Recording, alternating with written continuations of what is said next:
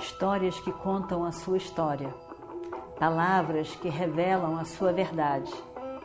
Com você, o conhecimento milenar dos Vedas. Escute diariamente e recomende a um amigo. Om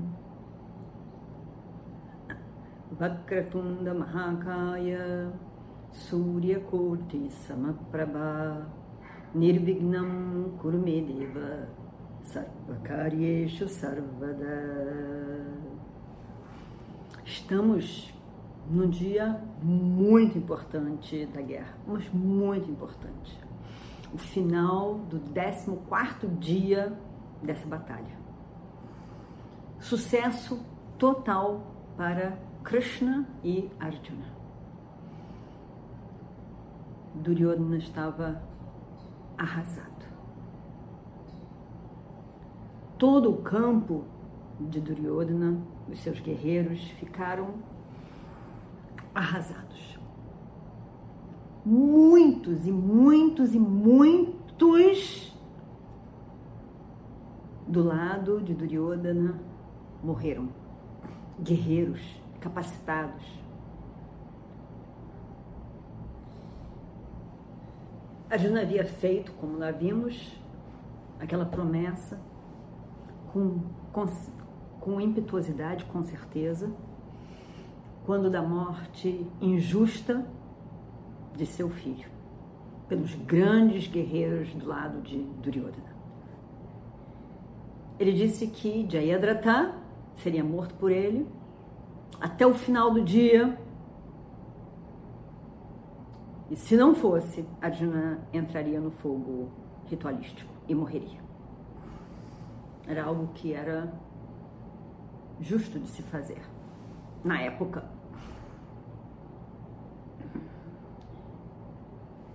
Foi o dia inteiro de conquistas, de sustos. Yudhishthira ficou arrasado. Satyaki foi em ajuda de Arjuna. Bhima foi em ajuda de seu irmão. E estava tudo em suspenso. Por fim, Arjuna chega lá, em frente de Jayadratha.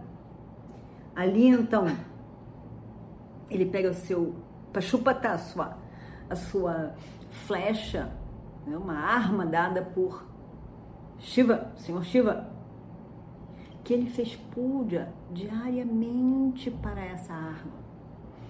E nesse momento, ele solta Pashupata e aí então corta a cabeça de Jayadratha.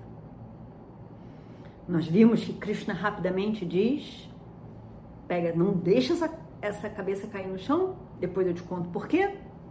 Faz com que ela viaje e chegue no colo do pai de Jayadratha.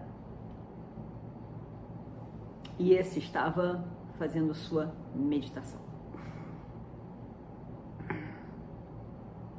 E aí então, assim Arjuna faz. Jayadratha morre, a cabeça voa lá pro colo do pai de Jayadratha. Jayadratha estava morto. Incrível. Incrível. Como que podia aquilo? Como que aquilo era possível, pensou Duryodhana. Muito bem protegido por grandes guerreiros. Lá no final de três viúvas, todos os grandes guerreiros estavam ali. Aqueles que eram considerados os melhores. Bhishma, o avô, já tinha morrido, mas estava Drona, Radeya, Ashwatthama e outros tantos, muitos guerreiros. Todos que estavam apoiando Duryodhana. Apoiando Duryodhana na fé de que Duryodhana seria o imperador, o rei dos reis. E eles estavam apoiando, querendo depois o apoio do rei dos reis, Duryodhana. E nesse momento, parecia que a certeza que todos tinham até então estava indo por água abaixo. Como que pôde o grande Jayadratha ser destruído por Arjuna? Os Kauravas estavam arrasados, tristes, arrasados. Arjuna então, depois de tudo aquilo, canta um mantra específico e chama Pashupata de volta para sua aljava. E assim que Pashupata volta para Arjuna, se percebe um frescor, um vento um ar perfumado de flores especiais em todo o campo. Um sinal das paz que se instala em defesa do Dharma. Esse perfume parecia que estavam um campo de flores, como se milhares de flores estivessem aqui ao redor deles. O perfume era tão especial. E aí então, Krishna estava ali, tão feliz, porque a vida de Arjuna se manteve, foi poupada. existia um, uma ameaça de verdade. Porque tinha uma data, um horário, que era o pôr do sol, para que Arjuna pudesse, de fato, matar Jayadratha. E aí então, Krishna desce do carro e abraça Arjuna. Abraça Arjuna. Que felicidade, que alegria, que momento especial. Mais uma grande conquista desse Arjuna com Narayana, Ishvara, na forma de Krishna. Os Kauravas foram saindo, olhando para baixo, desanimados, frustrados, incrédulos, foram embora do campo de batalha. Afinal, o sol tinha por fim se posto e não tinha mais o que fazer. Principalmente, não conseguiram salvar Jayadratha nenhum deles. E pior, todos eles estavam olhando para Jayadratha, estavam lá. Estavam lá, mas nada conseguiram fazer para evitar a morte de Jayadratha. Aquela euforia, aquela alegria do início da manhã do 14 dia, quando Duryodhana estava muito certo de que Arjuna morreria de uma maneira ou de outra ali, hoje, e sem Arjuna, a guerra já era ganha. Todos estavam confiantes. Jayadratha estava apreensivo mas todos os outros estavam confiantes. Era impossível matar Jayadratha naquele dia. Duryodhana tinha lágrimas nos olhos de humilhação, sentindo humilhado por aquilo.